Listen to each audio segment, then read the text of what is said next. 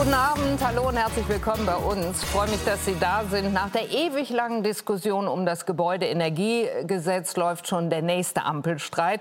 Diesmal zwischen Familienministerin Lisa Paus von den Grünen und Finanzminister Christian Lindner von der FDP. Die streiten über Elterngeld und Kindergrundsicherung. Soll es für einkommensstarke Eltern von Januar an kein Elterngeld mehr geben, ist die eine Frage, um die es geht. Und bleibt Lindner bei den zwei Milliarden Milliarden, die er bisher für die Kindergrundsicherung vorgemerkt hat. Dazu sind heute Abend bei uns Bundesfamilienministerin Lisa Paus von Bündnis 90 Die Grünen. Berlins regierender Bürgermeister ist da, Kai Wegner von der CDU, der FDP-Sozialpolitiker Johannes Vogel, die Autorin und Filmemacherin Julia Friedrichs, die seit vielen Jahren arme und armutsgefährdete Familien begleitet und die Parlamentskorrespondentin der FAZ, Helene Bubrowski, ist bei uns. Herzlich willkommen Ihnen allen. Ich freue mich sehr, dass Sie da sind. Und eigentlich wollte die Ampelregierung mit einem endlich erledigt Haken in die Sommerpause gehen, aber denkste. Nach monatelangem Streit am Freitag sollte es durch den Bundestag.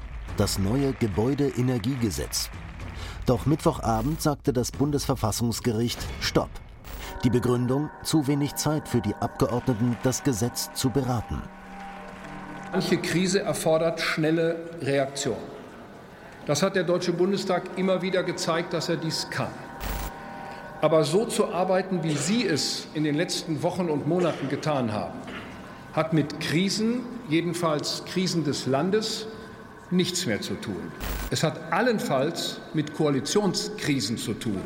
Das eine Gesetz noch nicht verabschiedet, der nächste Ampelstreit läuft bereits. Diesmal um Kindergrundsicherung und Elterngeld. Interne Briefwechsel auf Twitter für alle einsehbar. Peinlich findet das Konstantin Kuhle von der FDP und macht doch mit. Frau Paus, der eine Ampelstreit noch nicht beigelegt, haben wir erzählt, da tragen Sie gleich den nächsten öffentlich aus. Was haben Sie und die Grünen genau nicht aus den zurückliegenden Monaten gelernt?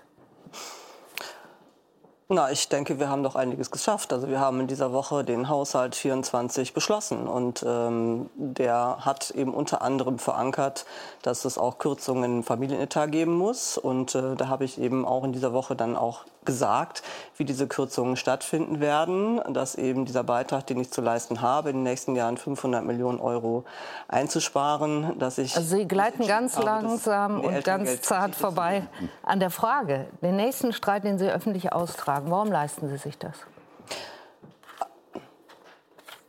Also es ist doch ganz normal, wenn wir einen Haushalt verabschieden, 2024, der mit Kürzungen einhergeht wenn dann diese Kürzungen öffentlich werden, dass das dann auch zu öffentlichen Diskussionen führt. Und dann schickt man Briefe raus und twittert die mal ungeschwärzt und so. Dann, dann, dann ist es so, dass äh, ne, das geht sicher alles schöner und anders. Und warum Aber machen Sie es nicht anders? Danach frage ich. Ich glaube, wir machen es anders. Nee, das war ja diese Woche. Ich sitze hier als Bundesfamilienministerin. Ich habe als Bundesfamilienministerin zu verantworten, was wir gemacht haben. Ich finde, für die Familienpolitik habe ich im letzten Jahr auch schon eine ganze Menge bewegt. Wir haben zum Beispiel die größte Kindergelderhöhung mit auf den Weg gebracht. Ich habe mich dafür eingesetzt, dass die Infrastruktur für Kinder und Jugendliche sich verbessern. Ich habe zusammen mit Karl Lauterbach äh, sich um uns gekümmert, um die Fragen, äh, wie ist es mit den mhm. Kindern und Jugendlichen nach Corona gegangen. Wir haben einiges gemeinsam und äh, geräuschlos auf den Weg gebracht. Jetzt ging es aber darum, dass wir tatsächlich bei Haushaltsfragen sind doch immer Verteilungsfragen, stehen damit im Raum. Und äh, wir haben. Äh, und die kann man nicht geräuschlos lösen. Und offenbar ist es eben so, dass äh, in dieser Frage dann nicht völlige Einigkeit herrscht. Und da war es eben so, dass bekannt geworden ist, dass ich vom Elterngeld kürzen muss. Ich habe dann erklärt, warum ich das so gemacht habe, wie ich es gemacht habe, nämlich, dass ich eben gesagt habe, unter all den schlechten Möglichkeiten, die ich habe, wähle ich eben die Möglichkeit, tatsächlich dann für diejenigen mit 180.000 Euro Bruttoeinkommen dann kein Elterngeld mehr zu zahlen. Das war für mich die aus den schlechtesten Varianten die schlechteste, die wenigsten schlechte Variante. Genau, und da haben eben andere, äh, andere äh, Meinungen dazu, sowohl öffentlich dazu, als ja auch der Finanzminister selber hatte eine andere Meinung dazu. Und ich finde, dann kann man das auch durchaus demokratisch miteinander austragen. Was ist jetzt die beste Kürzung? Ich habe meinen Vorschlag vorgelegt. Jetzt gibt es jetzt Wollen wir auch gleich Debatte. diskutieren? Ich finde das gar nicht so schlecht in der familienpolitischen Debatte, dass wir endlich auch darüber mal intensiv ringen. Was ist eine gute Familienpolitik. Frage ist, wie macht man das, Herr Vogel? Jetzt den äh, nächsten Streit mit den Grünen auch wieder öffentlich auszutragen, wenn schon 70 Prozent auch der FDP-Wählerinnen und Wähler unzufrieden mit der Bundesregierung und mit dem Gebaren der Bundesregierung sind. Bleibt das trotzdem dann jetzt der Regierungsstil auch der FDP oder warum leisten Sie sich das? Also ich glaube, im Stil können wir besser werden. Ähm, ich finde diese Briefe öffentlich hin und her schicken, ähm, äh, das, äh, das hat Luft nach oben, äh, gilt an alle Beteiligten. Konstantin ähm, Kuhle sagt, ist peinlich und macht doch mit. Ja, ist ja dann, dann kommt eins zum anderen, dann wird der eine Brief getwittert, dann will, wollen andere den anderen Reaktionsbrief twittern. Ich sage ja gerade selber, glaube, wenn man nach einer Woche rekapituliert, das geht vom Stil besser. So, erster Punkt. Zweiter Punkt.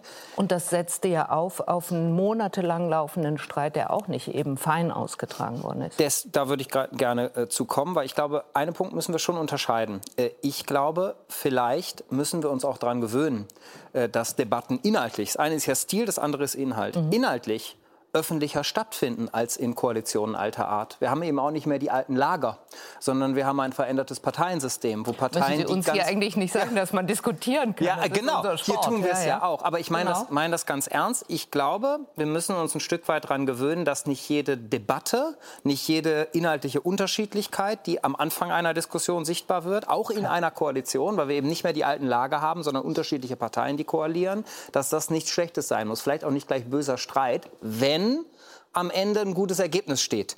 Und ich finde, das hat diese Koalition geschafft beim Krisenmanagement letztes Jahr.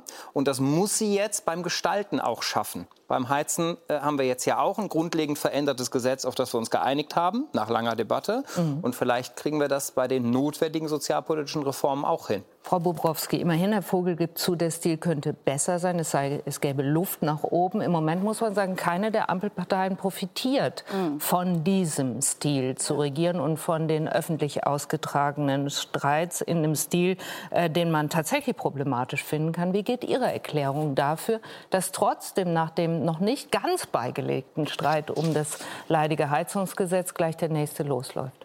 Naja, profitieren tut, das sehen wir jetzt alle, die AfD von diesem Streit, von dieser Performance.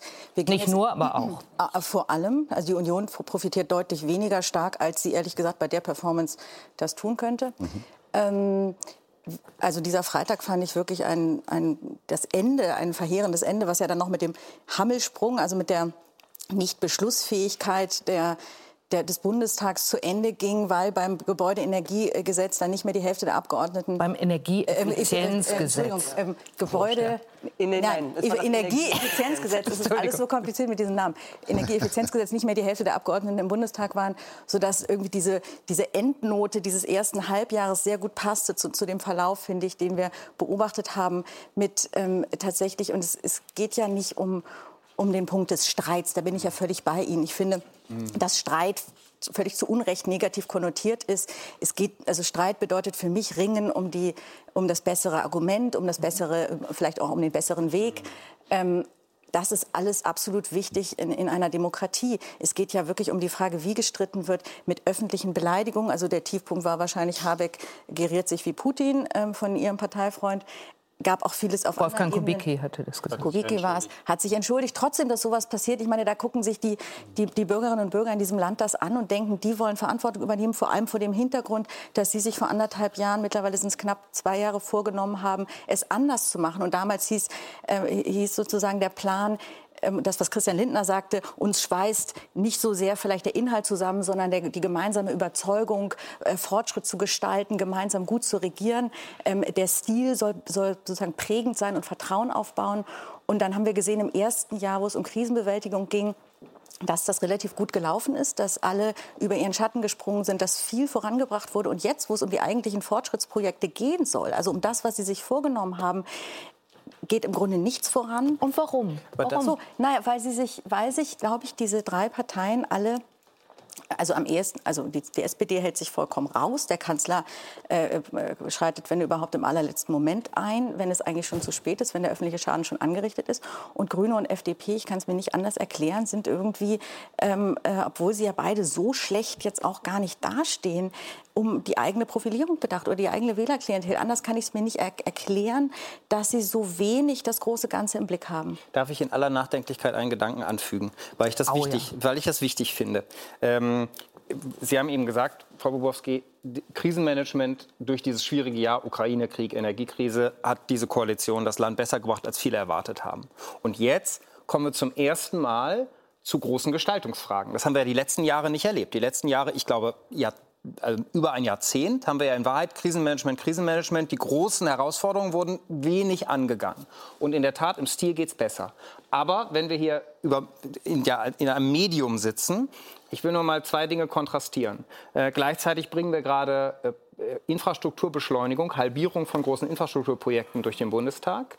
Wir haben jetzt äh, Rechtslage geschaffen. Wir haben ein Einwanderungsgesetz à la Kanada mit Punktesystem, à la Kanada, Neuseeland, Australien. Darüber hat dieses Land Jahrzehnte diskutiert. Die Konservativen waren dagegen, in meinen Augen unverständlicherweise, weil die Fachkräfte brauchen gerade auch die deutschen Unternehmen. Und wir haben letzte Woche zum Beispiel erlebt, dass jetzt durch einen sozialpolitischen Meilenstein, das meine ich ganz ernst, zum Beispiel Kinder, die in Bürgergeldfamilien groß werden, jetzt beim ersten selbstverdienten Geld, das sind Millionen junge Menschen, nicht mehr schlechter behandelt werden. Ich glaube, das ist eine wichtige Frage, als zum Beispiel Kinder, deren Eltern äh, auf eigenen Beinen stehen. Das heißt, bei einer wichtigen Frage von Chancengerechtigkeit sind Chancen unabhängiger von der Herkunft geworden. Über keines dieser drei Themen haben wir hier eine Sendung gemacht. Ich glaube, mindestens das Thema Punktesystem, Einwanderungsgesetz äh, aller moderne Einwanderungsländer wäre es es wert gewesen. Vielleicht stürzen wir uns auch auf die Themen, wo wir ringen, streiten und weniger auf die, wo es gelingt. Vielleicht ist das auch eine Frage der politischen Kultur, über die wir mal reden müssen. Die Union hängt bei 27, 28 Prozent fest. Herr Wegner, Frau Bubrowski hat es eben auch schon gesagt, äh, Sie könnten eigentlich mehr daraus machen aus der Unzufriedenheit der Bundesregierung, würden es wahrscheinlich auch ganz gerne. Warum klappt das nicht? Ich glaube, dass Sie da völlig recht haben. Wir müssen schauen, äh, die Bundesregierung ist ja sehr, sehr unbeliebt. Das Vertrauen schwindet. Und Herr Vogel, Sie versuchen das jetzt irgendwie schön zu reden. Das ist auch in Ordnung, verstehe ich auch aus Ihrer Sicht. Naja, aber man ich muss ja ernsthaft nachdenken. Man muss ja, ja, das finde ich auch gut. Die politische Kultur im veränderten Parteiensystem vielleicht auch, sich auch ändern Das finde ich tatsächlich auch gut, weil ich glaube, wir müssen alle ernsthaft darüber nachdenken. Ähm, weil das, was gerade in unserem Land passiert, was sich da in eine völlig falsche Richtung bewegt, das müssen wir irgendwann mal in den Griff wiederbekommen, und zwar schnell.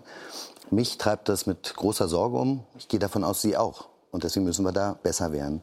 Und das heißt für eine Regierung, eine Regierung muss regieren ähm, und so regieren, dass die Menschen Vertrauen hm. in die Regierung haben. Und das hat die Regierung, äh, das haben die Menschen in diesem Land ja offensichtlich nicht. Und warum Viele haben nicht Menschen, mehr Menschen ich komme dazu gleich. in die Union? Viele Menschen sind verunsichert. Wir leben in schwierigen Zeiten, Krisen. Wir haben einen Krieg mitten in Europa, Geflüchtete und viele, viele andere Themen, wo Menschen das Gefühl haben, sie streiten ähm, und die wahren Probleme werden gar nicht angegangen. Und das ist das Problem der Regierung. Und jetzt zu dem Problem der Union. Oh ja. Frau Will, da haben Sie nämlich völlig recht.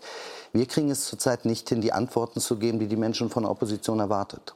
Weil einfach nur zu sagen, das geht nicht, das ist alles schlecht, das reicht nicht. Wir müssen schon Lösungen anbieten, um das Vertrauen der Menschen zu gewinnen. Und das ist die Aufgabe, die wir in der Opposition haben. Und Sie haben die Aufgabe, in der Regierung gut zu regieren. Und an wem liegt es, dass Sie es nicht machen?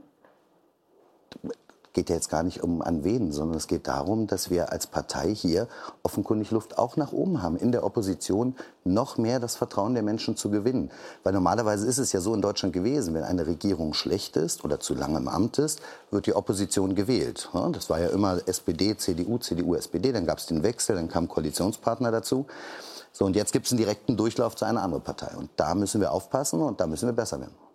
Frau Friedrichs, Sie begleiten seit vielen Jahren, seit Jahrzehnten zum Teil schon, auch Menschen, äh, kleine Menschen, die inzwischen selber Kinder haben, Familien, die große finanzielle Sorgen haben insgesamt. Ihr Thema ist Ungleichheit, das Ungleichland, haben Sie es mal gesagt in einem Ihrer Filmprojekte, Ungerechtigkeit. Ähm, Menschen, die in Armut leben, darüber machen Sie preisgekrönte Dokumentationen, schreiben Artikel, schreiben Bücher. Was denken die Menschen, die Sie seit so langer Zeit begleiten, über das, was wir am Anfang diskutiert haben, nämlich die Streitigkeiten, die, die sich diese Bundesregierung fortlaufend leistet?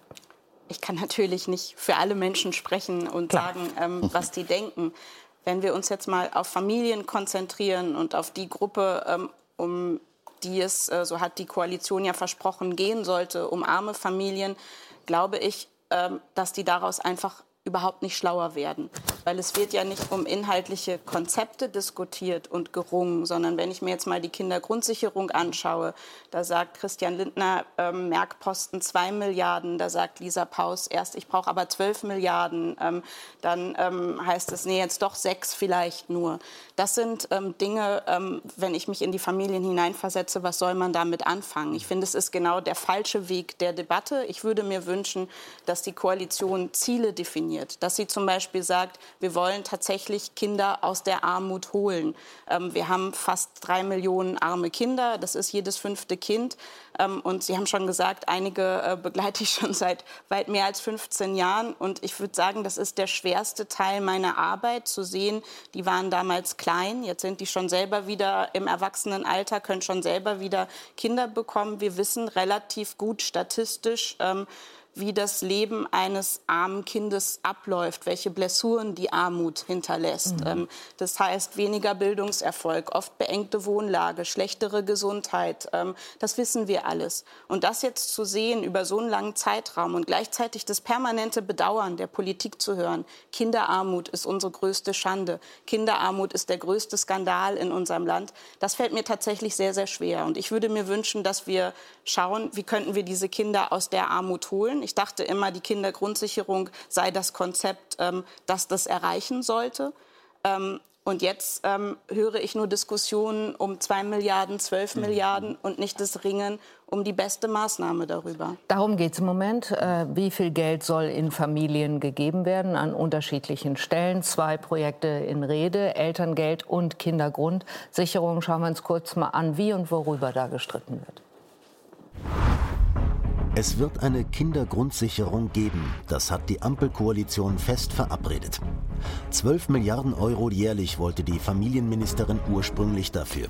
Doch Finanzminister Lindner hat bisher nur 2 Milliarden Euro vorgesehen, als Merkposten von 2025 an. Wenn man Kinderarmut wirksam bekämpfen will, dann muss es auch um bessere Leistungen für die Ärmsten unserer Gesellschaft geben. Jedes Kind hat das Recht auf eine Chance in unserer Gesellschaft. Der Plan? Kindergeld, Kinderzuschlag, Kinderfreibetrag und andere Leistungen sollen in der Kindergrundsicherung zusammengelegt werden. So sollen mehr Antragsberechtigte die Hilfen tatsächlich auch beziehen. Und Familienministerin Paus will zusätzlich mehr Geld für Bedürftige. Gleichzeitig muss sie sparen und will es beim Elterngeld tun. Mindestens 300 Euro, höchstens 1800 Euro bekommen Eltern dabei. Familien mit mehr als 150.000 Euro zu versteuerndem Einkommen sollen künftig kein Anrecht mehr darauf haben. Also Familien mit etwa 180.000 Euro brutto. Lisa Paus ist nicht Sozialministerin, sondern Familienministerin. Und hier geht es um eine Gleichstellung und familienpolitisches Ziel, nämlich dass äh, junge äh, Paare aus der Mitte der Gesellschaft es sich leisten können, Kinder zu bekommen. Ministerin Paus ist darüber selbst nicht glücklich. Eine Vorgabe des Finanzministeriums, sagt sie. Das hatte einen pauschalen Einsparbetrag in Höhe von 500 Millionen Euro pro Jahr beim Elterngeld gefordert, so ein öffentlich gemachter Brief vom Staatssekretär. Falsch, so Finanzminister Lindner. Man habe es Paus freigestellt, wo genau sie kürzen wolle. Dass da jetzt heiße Kartoffeln hin und her geworfen werden, finde ich, äh, finde ich absolut äh, falsch und nicht nachvollziehbar. Und wenn eine Fachkollegin ein Problem hat mit ihrem konkreten Vorschlag, dann werden wir dazu jetzt eine Alternative erarbeiten. Zuerst natürlich Sie. Wenn äh, wir gebeten werden, assistieren wir aber auch. Das ist sicherlich ganz nett gemeint von Herrn Vogel, aber noch mal hingeschaut. Lindners Staatssekretär aus dem Finanzministerium schreibt, beim Elterngeld sollen 500 Millionen gespart werden. So war es bestellt und so setzt es Frau Paus jetzt auch um. Warum übernimmt Christian Lindner dann nicht die Mitverantwortung und tut so, als ginge ihn das gar nichts an? Also ist die Frage an mich gerichtet? Ganz genau, was hatte ich gesagt? Ich bin ja nicht der Sprecher von Christian Lindner, sondern ich spreche für mich, aber auch für die FDP und für meine Fraktion. Sehr gut. Ähm, äh, der Staatssekretär äh, aus dem Finanzministerium schickt nach meiner Kenntnis diese Aufforderungsbriefe an alle Häuser und listet mögliche Einsparmöglichkeiten auf. Dann gingen ja, die sind ja diese Woche leider öffentlich geworden, dann gingen ja Briefe hin und her und ich glaube, aus den Briefen ist am Ende klar hervorgegangen, was sowieso in der Verfassung steht. In Deutschland gilt das Ressortprinzip. So. Und Lisa Paus hat die Verantwortung und das ist nicht einfach, und deswegen meine ich das auch so, ihren Beitrag zu dem zu leisten, wie jedes andere Ressort auch, was ich für nötig halte. Nämlich die Verfassung wird eingehalten und der Staat kommt Aber wie die Bürger Vogel, mit da dem Geld der Brief aus, öffentlich hat. ist, So, das und jetzt müsste ja gar nicht so sein. Da steht ja, Ja. der Plafond, also dieser Deckel. Genau, und danach kam ein Brief- beinhaltet einen pauschalen Einsparbetrag in Höhe von 500 Millionen Euro, der durch eine ausgabenreduzierende Reform des Geld Elterngeldes zu erzielen ist. Das schreibt Herr Gatzer aus dem Finanzministerium. Dann sagt Herr Lindner, wir haben damit gar Aber nichts Frau zu tun. Will, danach schreibt? Lisa Paus ans Finanzministerium, sie findet diese, diesen, diese Art der Einsparung nicht sinnvoll. Dann schreibt der Finanzminister Lisa Paus zurück. Sie kann auch andere Vorschläge machen, wie alle Häuser hin und her überlegt haben, was ist der richtige Vorschlag. Und wir können jetzt weiter über diese Briefe reden. Das finde ich amüsant. Ich Reden bin aber auch nicht Teil der. Regierung, Was wäre Ihnen denn lieber gewesen, dass Frau Paus macht? Ja, das dass alle Eltern weniger bekommen an Elterngeld oder dass die Einkommensstärksten jetzt nichts mehr bekommen? Was wäre Ihnen lieber gewesen? Mir persönlich Ja. wäre Folgendes lieber. Und da haben wir ja auch eine Chance, das gemeinsam miteinander zu diskutieren. Denn jetzt kommt der Haushalt ins Parlament. Jetzt sind wir Parlamentarier äh, zuständig. Ich will es erstmal trennen von der Kindergrundsicherung, weil ich glaube, es sind zwei verschiedene Themen. Weil hier geht es um ein anderes ja, genau, Ziel. Hier geht es um die Frage, ob ähm, erstens äh, äh, wir Familien alle, nicht nur die, die bedürftig sind, dabei unterstützen finanziell in diesem ersten Jahr, dass sie das mit der Vereinbarkeit hinkriegen. Und bei Einführung des Elterngeldes war auch das Ziel, dass das stärker gleicher verteilt wird zwischen Frauen und Männern. Heute hat der Kollege von Frau Bobowski, Herr Pennekamp, schön rausgearbeitet in der FAS, dass dieses Ziel auch erreicht wurde. Und weil ich diese Ziele für gut halte, finde ich es falsch, wenn wir jetzt einfach das Elterngeld mit dem Rasenmäher abrasieren, auch in einem Bereich, wo wir reden über Ingenieurinnen, Ingenieure, Ärzte, IT-Spezialistinnen. also lieber?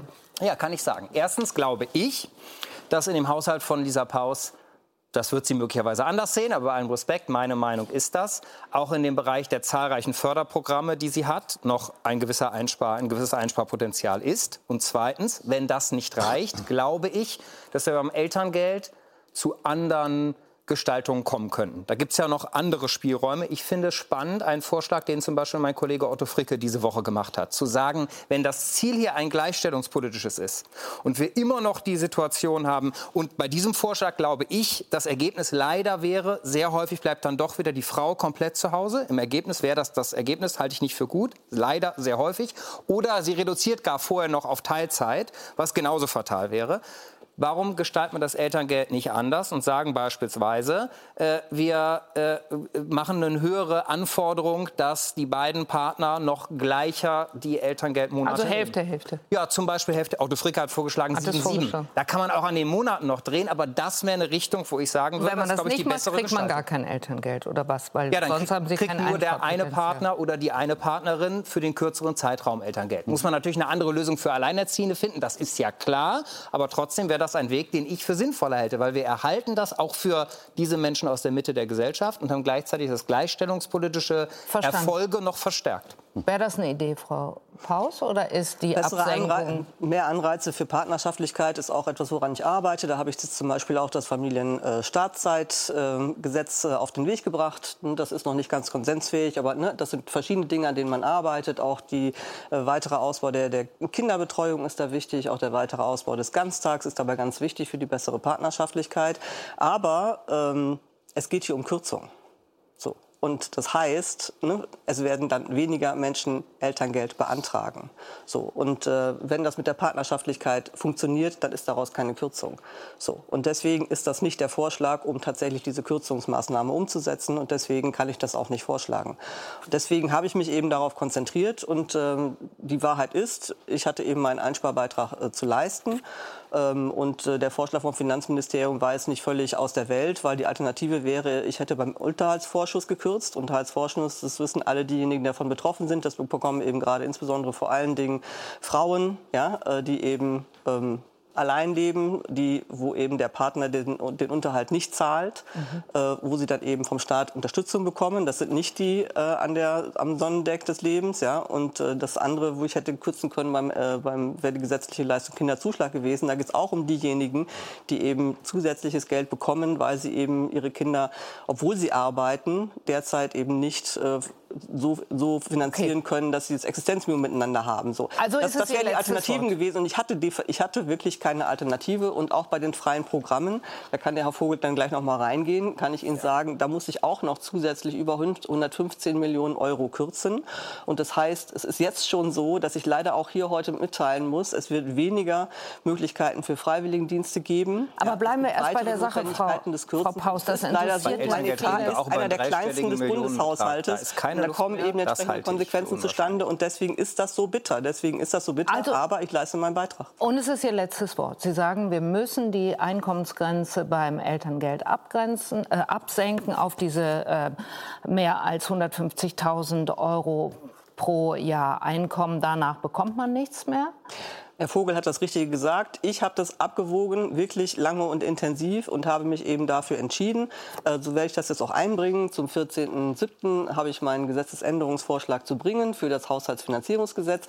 Dann geht das Ganze in den Bundestag und dann haben wir tatsächlich noch den ganzen September, Oktober und November Zeit, darüber miteinander zu debattieren. Ich bin offen für bessere Vorschläge, aber ich habe mir das angeschaut und bin unter all diesen schlechten Varianten zu der aus meiner Sicht Frau Bubrowski, Sie haben zwei Kinder und haben jeweils auch Elterngeld bezogen, wenn Paare, die mehr als 150.000 Euro zu versteuerndes Einkommen haben, das ist ja wirklich viel Geld, das ist dann brutto vielleicht ähm, 180.000 hm. äh, Euro, äh, die man da äh, verdient, roundabout. Wenn die jetzt von Januar 2024 an kein Elterngeld mehr bekommen, ist das dann finanziell zumutbar?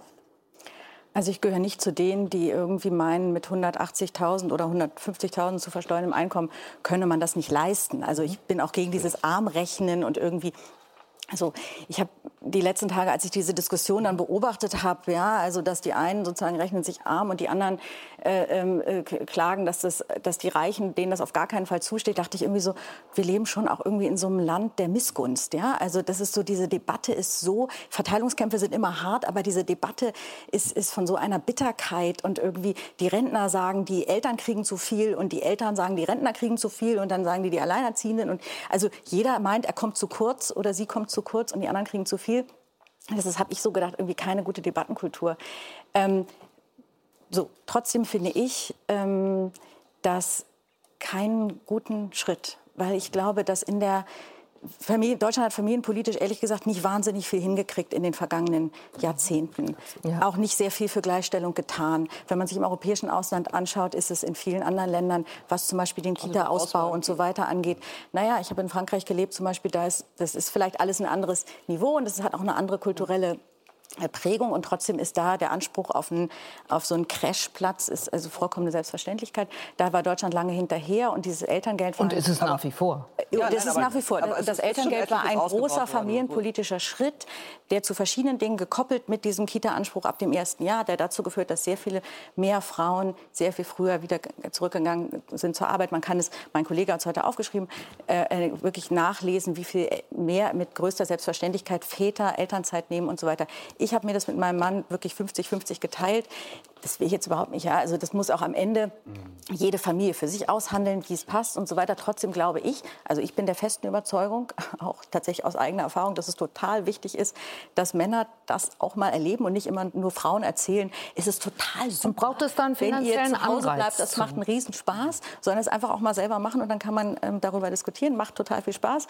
Und es macht dann aber auch sehr viel Spaß, wieder zu arbeiten. Und braucht es den ähm, so, finanziellen ich glaube, Anreiz? Ich glaube, es braucht, was heißt einen finanziellen Anreiz? Ich denke, wir kommen zurück, wenn wir das Elterngeld abschaffen, kommen wir jedenfalls für die reicheren Familien zurück in eine Zeit, wo man seinen Ehemann fragen muss, kann ich mal äh, 100 Euro haben, um, äh, was weiß ich, zum Friseur zu gehen? Und dann sagt der, du bist doch eh nur zu Hause.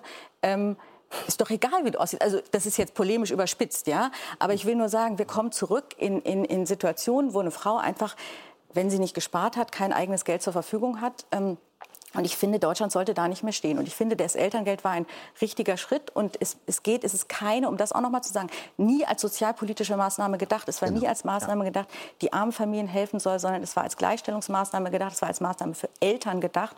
Und da finde ich, 300.000 Euro ist ehrlich gesagt eine Grenze. Da ist es, finde ich, dann auch vollkommen vertretbar. Alles andere finde ich, dass, vor allem, weil man sich ja fragt, wenn das jetzt auf, diese, auf diesen Sockel reduziert wird, reden wir vielleicht in, in zwei Jahren in, angesichts der dann immer noch angespannten Haushaltslage von einer weiteren Absenkung.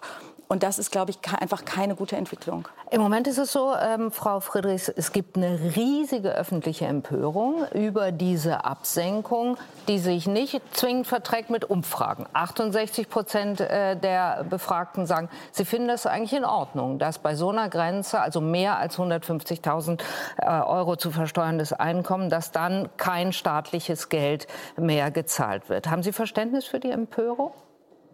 Also ich habe die letzte Woche wirklich sehr, sehr irritiert verfolgt, als jemand, der jetzt so lange äh, Familien begleitet, ähm, Familien, die tatsächlich aus der Mitte der Gesellschaft sind, weil das ist tatsächlich das Sagt erste, der Vogel aber auch, das sehr, sei sehr, ähm, ja, das äh, also das ist einfach faktisch falsch. Jemand, der 180.000 ähm, brutto verdient, das ist nicht die Mitte der mhm. Gesellschaft, sondern wir sprechen da von den 2 Prozent Topverdienern.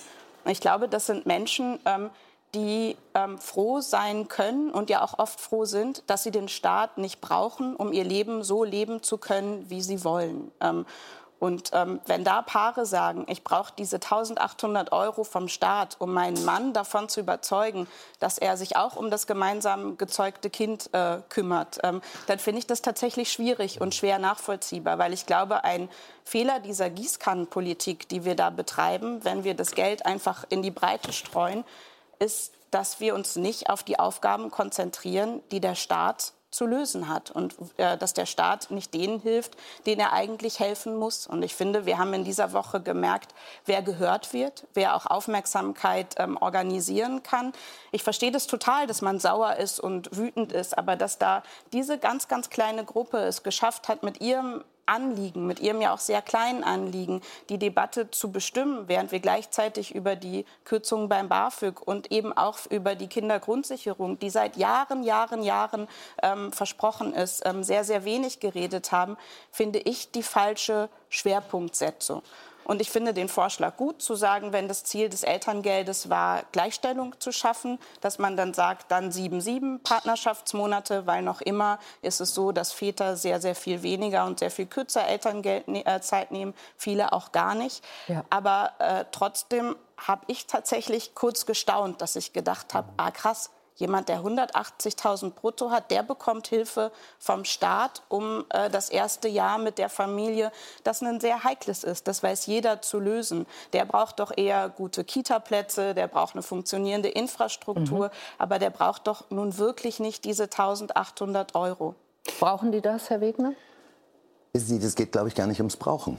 Ähm, Doch, wurde ja gerade gesagt. Nee, es ist, äh, das Elterngeld war nie eingeführt als Sozialleistung, sondern es sollte weiter unterstützen. Es sollte jungen Frauen, Akademikerinnen, Akademikern die Möglichkeit geben, sich auch für Kinder zu entscheiden. Und ich habe vor der Einführung des Elterngeldes vor 2007 so oft von gerade jungen Frauen auch gehört, die, die sich die Frage gestellt haben, kann ich ein Kind bekommen oder muss ich weiter jetzt erstmal den Weg der Karriere gehen? Und ich finde, für eine moderne Gesellschaft wie Deutschland darf eine junge Frau, ein junger Mann sich diese Frage gar nicht stellen Deshalb müssen. Deshalb wird es ja auch nicht abgeschafft. Also beides also das gehen. will ja auch nun wirklich niemand. Naja, aber Sie, Sie legen schon die Axt an, äh, Frau Paus. Sie legen die Axt an genau diese Familienförderung an. Warum? Glaube, Woraus leiten Sie das ab? Na, wenn Sie da so massiv kürzen in diesen Bereichen und deutlich machen, dass viele nicht mehr in diesen Bereich reinfallen. Ja, das sind eher Besserverdienende. Sie haben völlig recht. Nein, das sind ausschließlich so. Besserverdienende. Ja, und Aber wir reden jetzt hier auch mal über Besserverdienende, die den Spitzensteuersatz zahlen, die vieles zahlen in unsere Sozialsysteme, damit wir überhaupt diese sozialpolitischen Maßnahmen auch machen können, die wir ja auch machen müssen. Wir reden ja gleich noch über die Kindergrundsicherung. Ja. Aber wir müssen auch diesen Menschen helfen, Beruf und Karriere, Beruf und Familie zusammenzubringen. Und das funktioniert oftmals nicht. Und da war 2007, als das Elterngeld eingeführt wurde, Übrigens war das keine eine Idee der CDU. Sie tun jetzt so, als hätten das hat von der Leyen eingeführt. Ich weiß, ich glaub, aber es war eine Idee gut. der SPD. Das mag ja sein, aber das hat eine äh, CDU-Familienministerin eingeführt, die damals noch sehr kritisiert wurde als Feministin. Damals schon die Kritik nicht verstanden, weil ich das sehr gerne unterstützt habe, dieses Elterngeld damals im Deutschen Bundestag. Und das jetzt wieder abzuschaffen, nachdem es wirkt, halte ich für wirklich die falsche Wollen Sie es abschaffen, Frau Paus? Legen Sie die so Axt Nein, natürlich nicht. Natürlich das ist nicht. Der erste so, Schritt 2007, ich fand das damals wirklich auch einen, einen, einen großartigen Schritt. Und es sind ja eben tatsächlich doch eine ganze Reihe weitere gefolgt. Wir haben noch nicht französische Verhältnisse. Ähm, jetzt mal im positiven Sinne, was jetzt äh, die Familienpolitik angeht. Aber wir haben doch eine ganze Menge Dinge zusätzlich gemacht. Wir haben eben äh, beim, beim Thema Kita-Plätze ne, deutlich ausgebaut. So, wir haben jetzt auch noch weiter daran gearbeitet, dass es nicht nur um das Thema Vereinbarkeit von Familie und Beruf geht, sondern auch um das Thema äh, frühkindliche Bildung. Also wir haben jetzt auch mehr Geld in die Kita-Qualität investiert. Ne? Wir haben jüngst zusammen auch noch einen entsprechenden Vertrag für Berlin unterschrieben. Mhm. So, wir sind jetzt dabei, auch tatsächlich den Ganztag weiter auszubauen. Derzeit ist es so, dass 50 Prozent der Schulen in Deutschland Ganztagsschulen sind für die Vereinbarkeit von Familie und Beruf, für die Erwerbstätigkeit von Frauen, für das, dass man eben Karriere und Kinder gemeinsam haben kann. Dafür ist es eben wichtig auch, dass wir mehr Ganztagsschulen haben. Auch da unterstützt der Bund mit drei Milliarden Euro. Weitere Schritte sind in diesem Zusammenhang wichtig.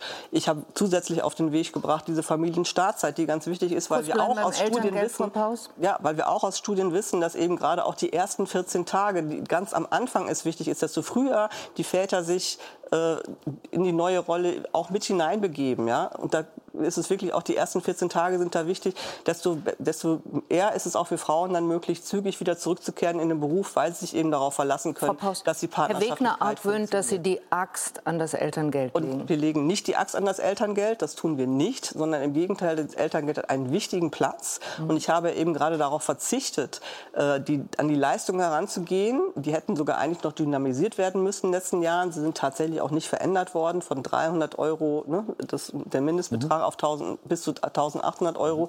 Daran wird sich nichts ändern. So. Was schade ist Trotzdem, für, die Menschen, die das bräuchten. Und wir müssen weiter an der Partnerschaftlichkeit arbeiten. Was ich jetzt gerade sagte, ne, diese ganzen anderen wichtigen Baustellen sind wichtig. Und auch die Familienstartzeit wäre sehr wichtig für die Partnerschaftlichkeit, auch in den ersten zwei Wochen, auch für für, für, für alle Einkommensschichten. Aber, Aber ich musste jetzt meinen Sparbeitrag bringen. So. Oh. Und da habe ich eben unter den schlechten Varianten diese am wenigsten schlecht aus meiner Sicht gewählt. Aber ja, das hat gleichstellungspolitisch natürlich Konsequenzen. Das ist so. Das ist ein Abhängigkeitsthema für Frauen, egal sozusagen in welchen Einkommensschichten sie sich bewegen. Das ist so. Da kann man auch noch mehr darüber sprechen, dass es auch gut ist, wenn man zusammen einen Ehevertrag hat. Ja, wenn man sich auch sonst in der Beziehung besser miteinander verständigt über Geld, was auch immer noch ein starkes Tabuthema ist bei Paaren in Deutschland. Das ist alles relevant. Das sehe ich auch. Das sehe ich auch. Aber trotzdem in der Gesamtgemengelage habe ich mich eben dafür dafür entschieden, weil ich aus meiner Sicht denke, da ist der geringste Schaden, obwohl ich da einen gleichstellungspolitischen Schaden sofort identifiziert habe, habe ich ja auch keinen Hehl draus gemacht. Frau, Frau Will, vielleicht sollten wir einmal darüber reden, ja. weil, das, weil das ja gerade Streit, über wen wir reden. Ähm, ist das Mitte, ist das nicht Mitte? Äh, äh, reden wir Klartext. Natürlich sind das Menschen, die materiell irgendwie ohne diese Unterstützung das hinbekämen. Selbstverständlich. Ja. Aber wir reden hier eben auch nicht über eine Sozialleistung, sondern über eine andere Leistung des Staates, Lohnersatzleistung. Wir differenzieren ja auch andere Leistungen des Staates nicht alle nach Einkommen. Also wir haben ja Kategorie Sozialleistung und die andere Kategorie. 49-Euro-Ticket wird auch nicht nach Einkommen gekappt beispielsweise, um eines unter ganz vielen anderen zu nennen. So, und was ist hier, um wen geht es? Erstens, Ärztinnen und Ärzte, Ingenieurinnen und Ingenieure. Das ist das 75.000, zweimal 75 ist 150, ist das Durchschnittseinkommen in der äh, Automobilindustrie in Baden-Württemberg. Ja, dann rechnen Sie noch 10 Prozent drauf. Das kommt ja sehr auf den Einzelfall an. Jetzt, ich habe Sie lange ausreden lassen, liebe Lisa Paus. Jetzt äh, führe ich es gerade aus. Ich glaube, dass das noch Mitte der Gesellschaft ist. Das sind Leute, die hart gearbeitet haben, die Karriere gemacht haben, die da rein investiert haben, die auch übrigens mit ihrem Steuerleistung... Auch Menschen, die den Mindestsatz bekommen, ja, arbeiten ja, hart. Ja, alle arbeiten die hart, aber diese Na, eben auch. Warum machen Sie, Sie haben, den Sie haben ja eben gesagt, dass die Mitte die Leistungsträger habe ich gar nicht. Haben Sie in dem Ausschnitt ge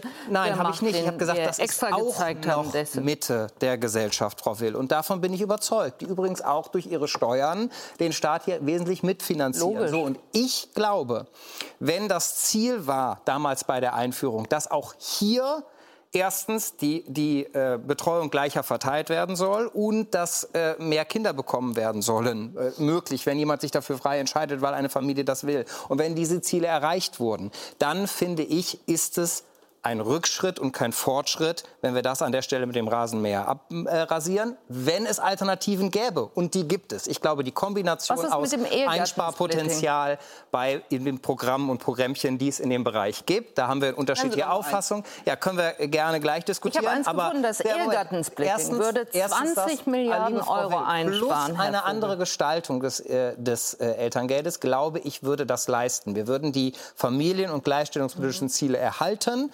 und das Familienministerium würde seinen Sparbeitrag leisten. Das Ehegattensplitting, wenn man das abschaffte, Frau Friedrichs, wäre das ein gleichstellungspolitischer, wie soll ich sagen, Move. Das ist eine faktische Steuererhöhung. Also ich genau fände es wünschenswert, wenn wir uns bei den familienpolitischen Maßnahmen auf Kinder konzentrieren würden und nicht auf die Förderung der Ehe. Wenn wir uns die Maßnahmen angucken, und das ist ja ein Problem, auch das Elterngeld ist eine Mischform. Es ist eben beides. Sonst würden wir es ja auch mhm. komplett einkommensunabhängig zahlen. Wir haben ja jetzt schon einen Deckel bei 300.000. Am Anfang hatten wir einen Deckel bei 500.000. Also es gibt ja schon auch das Verständnis, dass es irgendwie mit einer Bedürftigkeit oder dem Anspruch auf staatliche Leistung zusammenhängt. Wir haben familienpolitische Maßnahmen noch und nöcher. Wir geben dafür rund 200 Milliarden Euro im Jahr aus. Die sind aber Kraut und Rüben. Und wir fördern in ganz, ganz vielen Fällen die Ehe und nicht die Kinder. Mhm. Und es ist dasselbe Prinzip, finde ich. Wir konzentrieren uns nicht auf Aufgaben, die wir vorher als unabdingbar definiert haben. Ähm, das wäre für mich, äh, dass jedes Kind in diesem Land ähm, unter würdigen Bedingungen und dass es an Bildung ähm, teilhaben kann, dass es auch ähm, seine Talente herausfinden kann, groß werden kann. Ähm, wir konzentrieren uns nicht darauf, sondern wir streuen das Geld wirklich mit dem ganz großen äh, Rasensprenger ähm, quer über die Bevölkerung. Bevölkerung. Und ich würde mir wünschen, dass wir uns konzentrieren, um die Aufgaben, die wir lösen müssen, gut lösen zu können. Wenn wir unendlich Mittel zu, zur Verfügung hätten, würde ich mich auch total freuen, wenn mhm. Menschen, die ähm, 180.000 Bruttoeinkommen haben, auch diese Hilfe gewährt wird. Aber gleichzeitig sehen wir ja eine Begrenzung der Mittel. Ähm, und da sehe ich eben die Gefahr, dass die Gruppen die sich sehr klar ähm, positionieren können, die auch ihre Interessen sehr klar durchdrücken können, dass auf die Rücksicht genommen wird und die anderen dann am Ende äh, wie so oft in den letzten Jahren hinten rüberfallen werden. Soll hier in der Sendung nicht passieren. Deshalb konzentrieren wir uns jetzt auf die Kindergrundsicherung. Äh, Frau Paus, das ist das sozialpolitische Projekt der Ampel, äh, im Koalitionsvertrag klar definiert, dass sich alle Parteien darauf verpflichten und verpflichtet sehen. Es war vor allen Dingen den Grünen auch im Wahlkampf schon immer extrem wichtig. Wenn das aber alles so ist, warum haben Sie da nicht längst ein tragfähiges Konzept vorgelegt, über das wir jetzt hier und anderswo auch hätten diskutieren können? Warum ist das so eine Art äh, von, hm, man weiß gar nicht genau, was sie äh, wollen oder wie es der FDP-Berichterstatter gestern im FAZ-Interview äh, gesagt hat, der Gastner Herz, der sagt, na ja, es gab da eine Ideensammlung von Frau Paus im Januar, die aber mit keinem anderen Ministerium geeint war. Seither gab es keinen Text, der mir bekannt wäre, um die unterschiedlichen Positionen zusammenzuführen. Warum haben Sie kein Konzept vorgelegt? Ja, nur weil es äh, Herr Gassner Herz immer wiederholt, ist es ja nicht richtig. Also ähm, richtig ist, ich habe ein, Konzept, ich hab ein Konzept vorgelegt und ähm, richtig ist, dass das Konzept noch nicht in der vollständigen Bundesregierung geeint ist. Aber dass die entscheidenden drei Parameter sind, ist völlig klar. Das erste ist, dieses Konzept leistet, dass es ärmeren Kindern besser geht. Das zweite ist, dass wir gemeinsam schaffen, dass verdeckte Armut erkannt wird und wir dann auch was dagegen tun können. Das Dritte ist, dass es für alle Familien besser wird. Und deswegen werden wir mit der Kindergrundsicherung aus fünf Leistungen eine Leistung machen, nämlich die Kindergrundsicherung. Und sie wird an einer Stelle zu beantragen und ausgezahlt werden von der jetzt noch Familienkasse, die ausgebaut wird zur Kindergrundsicherungsstelle. Und das Ganze wird man äh, digital machen können bei dem Kindergrundsicherungsportal. Mhm. Und äh, diese Kindergrundsicherungsstelle wird eben zusätzlich leisten, das ist eben ganz, ganz zentral und neu und das schafft eben dieses, dass wir aus der verdeckten Armut rauskommen, wird eben schaffen, dass ähm, äh, alle Familien äh, sich ja bei der Familienkasse ohnehin schon melden, weil sie alle Kindergeld beantragt haben, dass alle Familien datenschutzkonform dann, ähm, dass für diese Familien abgeglichen wird, äh, ihre Einkommenssituation. Und wenn diese Familienkasse dann den Eindruck hat, dass diese Familien zusätzlich zu dem bisherigen Kindergeld Anspruch haben auf zusätzliches Geld, weil eben das Einkommen ansonsten nicht ausreicht, um die gesamte Familie zu ernähren, dann bekommt sie von der Kindergrundsicherungsstelle dann ein Hinweisschreiben. Mhm. Wir haben den Eindruck, du hast Anspruch auf zusätzliche staatliche Leistungen. Hier ist der QR-Code, stelle einen Antrag und du bekommst zusätzliches Geld. Das ist die Kindergrundsicherung. Und, Aber äh, selbst dem Bundeskanzler scheint das anscheinend zu langsam zu gehen. Er hat Nein, zwar einen freundlichen, aber durchaus bestimmten Brief geschrieben und darin findet sich auch dieser Satz. Damit bis Ende August ein innerhalb der Bundesregierung geeinter Referentenentwurf vorliegt, sollte dieser zügig von Ihrem Haus erarbeitet bzw. um die noch fehlenden Regelungen ergänzt werden. Frau Bobrowski. Frau genau. Paus hat das als Unterstützung gewertet. Sie auch? Genau. Ja, das fand ich taktisch relativ geschickt, weil man natürlich so den ähm, sozusagen eine gemeinsame ähm, Aktion mit dem Kanzler, ähm, einen gemeinsamen Vorstoß sozusagen suggeriert, den ich daraus überhaupt nicht gelesen habe. Also ich finde es eine interessante Interpretation. Das ist ja eher eine Ermahnung. Warum haben wir immer noch kein Konzept? Und ehrlich gesagt, ich kenne auch kein Konzept. Ähm, er hat dann ja auch relativ, äh, sage ich mal, eng sie insofern geführt, als er ihnen gesagt hat, was sie dann alles genau tun sollen, mhm. nämlich verschiedene Möglichkeiten aufzeigen, inklusive ähm, Existenzminimum und ähm, inklusive ähm, Kinderzuschlag und nicht und so weiter. Also Nein, ich weiß nicht, irgendwie, also ich, ich, weiß ja nicht, wie es ist, Ministerin zu sein, aber ich stelle mir vor, von dem Bundeskanzler sozusagen so ein Schreiben zu kriegen, weil man ja eigentlich eine Ressorthoheit hat, stelle ich mir eigentlich unangenehm vor. Insofern hat mich Ihr Auftritt, äh, dass Sie sich gefreut haben, überrascht. Und ich habe es als, als taktisches ähm, Manöver gewertet. Ich habe es auch nicht verstanden, warum Sie haben jetzt ja im Spiegel gesagt, Sie, Sie wollten nicht, dass das Konzept quasi öffentlich zerredet wird. Auch das hat mich irritiert. Also Sie haben es nicht vorgeschlagen, so haben Sie es jetzt im Interview gesagt, damit nicht öffentlich sozusagen spekuliert wird und während der Verhandlungen das Ganze schon kaputt geht, wo ich dann dachte, naja, in einer Demokratie, wo wir jetzt begrenzte Mittel haben, wo es darum geht, dass, dass sich eine Regierung einigt, ich habe vorhin gesagt, Streit ist irgendwie gut und da muss aber auch eine Öffentlichkeit bestehen. Da muss man wissen, was gibt es für Konzepte, welche Prioritäten gibt es da, was ist vielleicht auch die Experten befragen, was ist eigentlich sinnvoll, weil man ja auch da haben wir ja es zu tun mit allen möglichen ja. Begriffen, wo viele Menschen überhaupt nicht ganz genau wissen, was sich jetzt, was eigentlich der Unterschied ist zwischen dem Kinderzuschlag hier und dem Teilhabepaket dort. Ja, und das muss man ja irgendwie breit diskutieren und fragen, was ist eigentlich eine sinnvolle Lösung? Und ich finde, um, um das vielleicht noch zu sagen, ist total sinnvoll, wie Sie es gesagt haben, von einer ähm, Hohlschuld zur Bringschuld zu kommen. Ja, also wenn wir sehen, 35 Prozent der Familien rufen bestimmte Mittel nicht ab, weil sie nicht die Kapazitäten haben, weil sie vielleicht nicht gut genug Deutsch können, weil sie vielleicht einfach in diesem Wust der Bürokratie untergehen, dann finde ich das total richtig, das zu digitalisieren, zu vereinfachen und so weiter. Total richtig. Ähm, und über solche Dinge muss man doch diskutieren. Da kann man doch nicht, also ich verstehe es nicht, dann zu sagen, das machen wir geheim und dann legen wir es irgendwann vor. Das Nein, war also für mich nicht plausibel. Von der Hohlschuld zu Bringschuld, Digitalisierung, das ist alles schon seit Januar klar. Da gibt es auch tatsächlich grundsätzlich gar keinen Streit innerhalb der Ampel. Das machen wir. So, ähm, die Diskussion, die eben tatsächlich noch nicht geeint ist, ist tatsächlich, welche Leistungen legen wir zusammen, äh, was ersetzen wir durch eine gemeinsame Leistung und was eben tatsächlich nach wie vor offen und strittig ist, ist, wie berechnen wir das soziokulturelle Existenzminimum für Kinder neu. Mhm. Und das war konkret nochmal der Punkt des Kanzlers. Das ist das, was Sie in dem Brief nochmal finden, dass wir dazu immer noch keine Einigung haben, sondern dass sich da eben nochmal verschiedene Varianten ausrechnen soll, vorlegen soll, zur Berechnung des soziokulturellen Existenzminimums des Kindes inklusive des Sofortzuschlages, den wir jetzt haben. Genau. Und es gibt noch ich mal das Thema Sie Alternativen zu erarbeiten, schreibt der Bundeskanzler. Ja, genau, weil weil es eben da in der Tat noch eine äh, wir, wir, hatten da bereits äh, Dinge miteinander erörtert. Dazu gab es jetzt noch keine Einigung bisher, deswegen rechnen wir da noch mal. Aber der Hintergrund Aber Sie nennen ist das jetzt als letztes, um das noch mal zu übersetzen. Ja. Das ist ja der Kern, um den es eigentlich geht. Dieses soziokulturelle Minimum ist genau das, was ich zu Beginn beschrieben habe. Mhm. Was braucht es, damit genau. ein Kind in diesem Land adäquat groß werden kann. Und wenn diese Summe in den Konzepten noch nicht klar ist, dann ist da ja sehr viel äh, heiße Luft oder wir sind erst bei Level 1 bis 2, das was Sie beschreiben, dass die Familien das Geld, was ihnen zusteht, auch tatsächlich bekommen. Da sehen wir jetzt ja ein ganz, ganz großes Defizit. Das genau. würde ich ja sagen, ist ja Level 1, äh, dass der Staat Müsste als die Regeln sein. quasi äh, auch sich darum kümmert, dass das bei den Kindern dann ankommt. Ähm, aber das Wesentliche, was ja immer das Versprechen war, bei Kinder aus der Armut holen, war ja, wir einigen uns, dass dieses soziokulturelle Minimum auch wirklich den Bedürfnissen der Kinder entspricht, weil das tut es im Moment nicht. Sonst hätten wir ja nicht diese hohe Anzahl armer Kinder. Genau. Und dazu gibt es eben noch keine Einigung. Und das in der Tat muss ich nicht auf der großen Bühne diskutieren, sondern da finde ich, da sollte die Ampel sich miteinander verständigen. Ja. Und wenn wir das getan haben, dann werden wir das präsentieren. Und wir haben uns jetzt darauf verständigt, dass wir es Ende August miteinander tun. Aber Frau Paus, es gibt ja und, gewaltige äh, Spannen das, auch. Das, das, das, Konzept ist klar, die Systematik ist klar, worüber wir uns aber tatsächlich noch nicht genau einig sind. Und da werbe ich eben definitiv für mehr, weil ich einfach weiß, ja, dass äh, Armut schwer ausgrenzend ist, dass die derzeitigen Sätze nicht ausreichend sind. Und deswegen werbe ich dafür, dass wir uns darauf konzentrieren, dass Aber dafür, Frau Paus, müsste man doch sicherlich ganz genau wissen, was will ich, was ja. kostet der Spaß. Genau.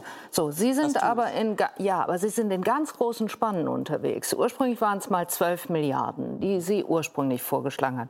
Jetzt kann man sagen, okay, Elterngeld ist erhöht worden, äh, Kinder äh, Quatsch, Kindergeld ist erhöht worden, Kinderzuschlag ist erhöht worden. Da ist vielleicht jetzt schon was rauszurechnen. Inzwischen sind Sie bei den Kollegen im Spiegel im Interview sagen Sie zwischen zwei bis sieben Milliarden. Das ist ja immer noch auch eine riesige Spanne an Geld, was bei mir dann doch wieder den Eindruck erweckt, es sei unausgegoren, wofür Sie das genau haben wollen. Vertue ich mich?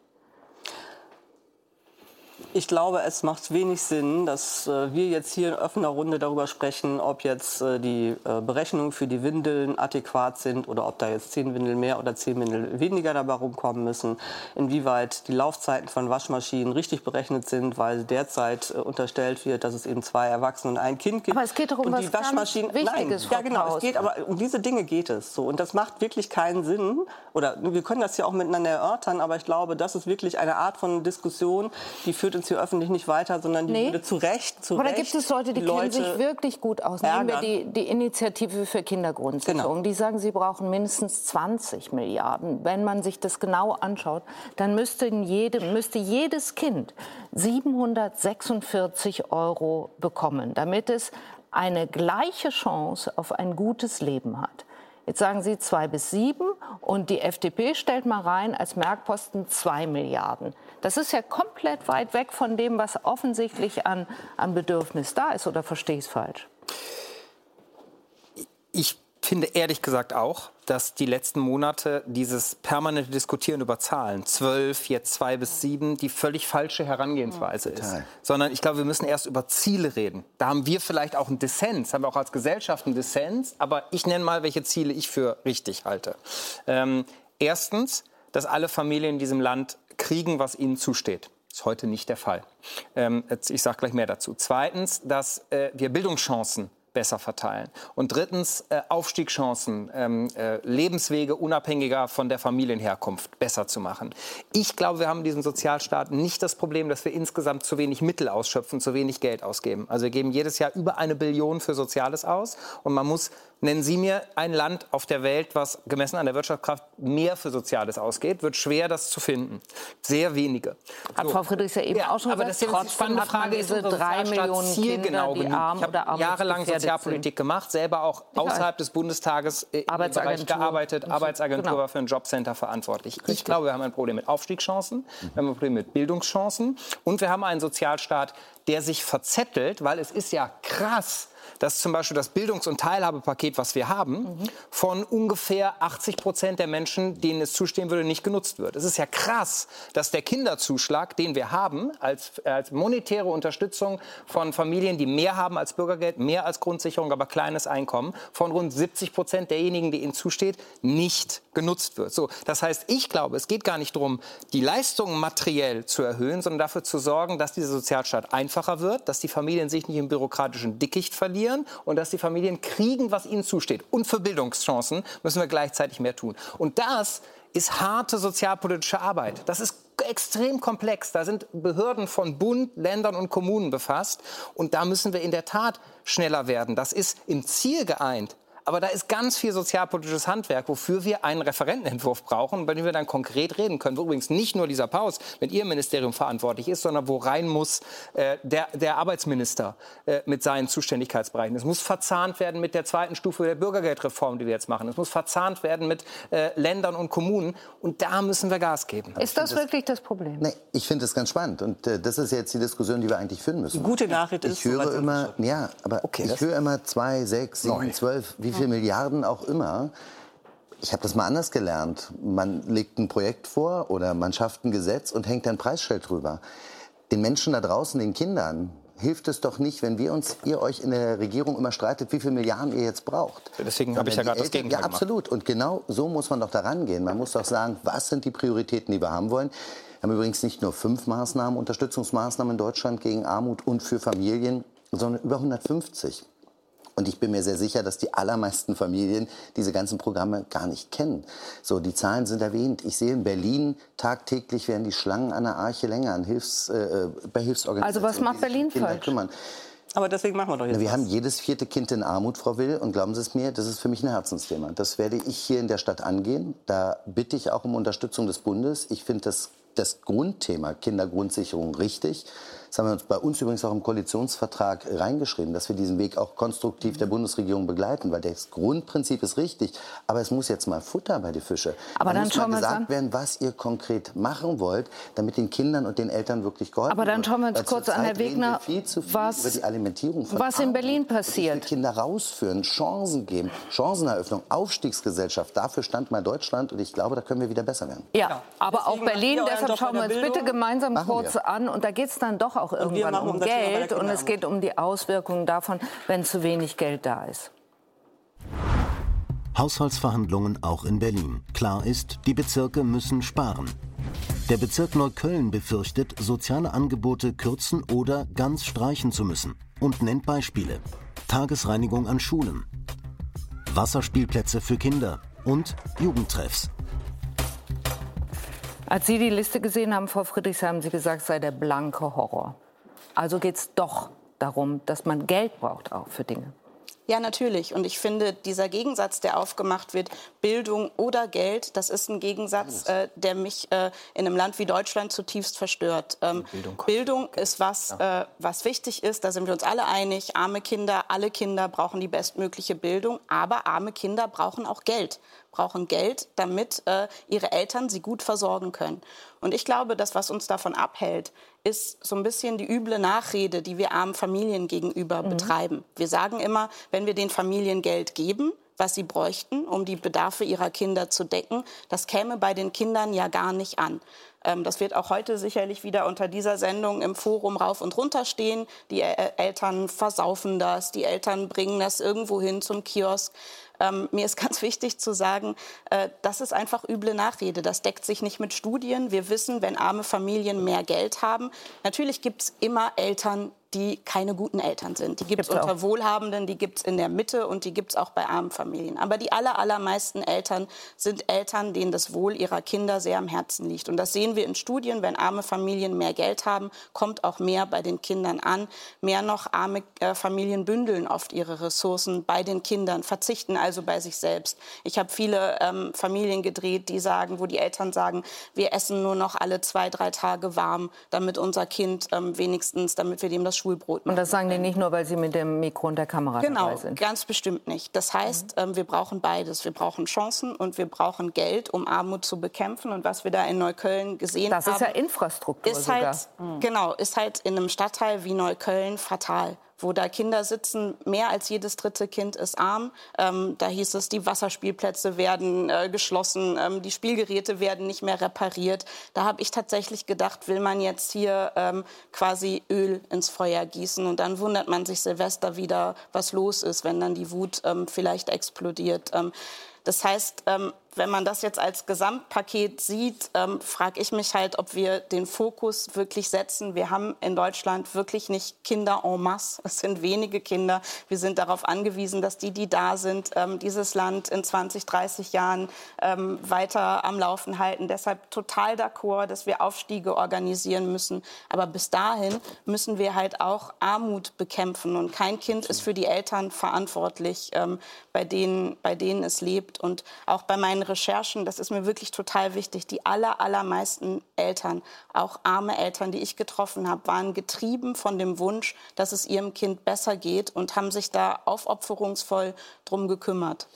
Deswegen machen wir übrigens in Berlin, das war leider nicht in dem Artikel, 16 Familienzentren, gerade auch in sozial schwierigen Gegenden, wo Eltern Beratung bekommen können, wo es diese Hilfsmittel gibt, äh, Unterstützungsmaßnahmen gibt. Und das machen wir jetzt. 16 Familienzentren zusätzlich in Berlin. Ich finde es eine gute Maßnahme. Frau Bobrowski, knapp drei Millionen Kinder und Jugendliche unter 18 Jahren, haben wir jetzt ein paar Mal gesagt, sind in Deutschland arm oder armutsgefährdend. Das vielleicht zum Schluss. An denen zu sparen, zerstören wir damit nicht nur deren Zukunft, sondern auch die unserer Gesellschaft? Ja, klar. Also das hat Frau Friedrichs, äh, glaube ich, sehr richtig beschrieben. Das ist die Zukunft. Also so phrasenhaft das klingt, äh, sind Kinder die Zukunft. Und wenn wir Teile der Gesellschaft haben, die sozusagen abgehängt, auch das ist natürlich ein überstrapaziertes Wort, aber die halt nicht mehr teilhaben können, die, die nicht, nicht an der Bildung teilhaben können, ähm, das, das, das geht nicht. Und ehrlich gesagt, das ist ja auch was, was immer wieder man ja, einen zum Nachdenken bringen muss, dass wir ein Land sind mit einem eigentlich guten öffentlichen Schulsystem und so weiter und so weiter und trotzdem sind wir ein Land, in dem sich mehr als in anderen Ländern Schichten reproduzieren. Genau. Also Arbeitslose kind, Arbeits, Kinder von Arbeitslosen werden mit großer, also überproportional großer Wahrscheinlichkeit selber arbeitslos und so weiter. Und das, das ist ja die Frage, warum gelingen, warum gelingen diese Aufstiege nicht mehr, für die Deutschland ja auch einst mal berühmt war? Ja? ja. Also was ist da eigentlich passiert? Ähm, und wenn wir dann so viel Geld ins Soziale investieren, dann muss man sich wirklich fragen, ist es vielleicht gut investiert? Und deswegen, glaube ich, brauchen wir diese Debatten. Wo kommt das Geld eigentlich hin? Wir brauchen die Forschung und die Leute, die nah dran sind, die sagen, was bewirkt das eigentlich konkret? Und nicht nur das Hin- und Herschieben von einer Million hier oder, oder ähm, Zwei Milliarden ja, da. Oder zwei Milliarden weniger da oder die Spanne von X bis, bis Y. Ähm, äh, konkret hinschauen und ähm, ja, und, und was, was dran ändern, In, insbesondere auch an der Durchlässigkeit des Systems. Danke. Danke für die Diskussion. Die Tagesthemen machen weiter mit Ingo Zamperoni. Ingo, was macht ihr? Zwei Tage vor dem NATO-Gipfel in Vilnius schauen wir drauf, welche Perspektiven die Ukraine auf dem Weg in das Bündnis überhaupt hat und welche Sicherheitsgarantien die USA der Ukraine in Aussicht stellen. Gleich mehr dazu hier bei uns. Das jetzt in den Tagesthemen. Tschüss und auf Wiedersehen.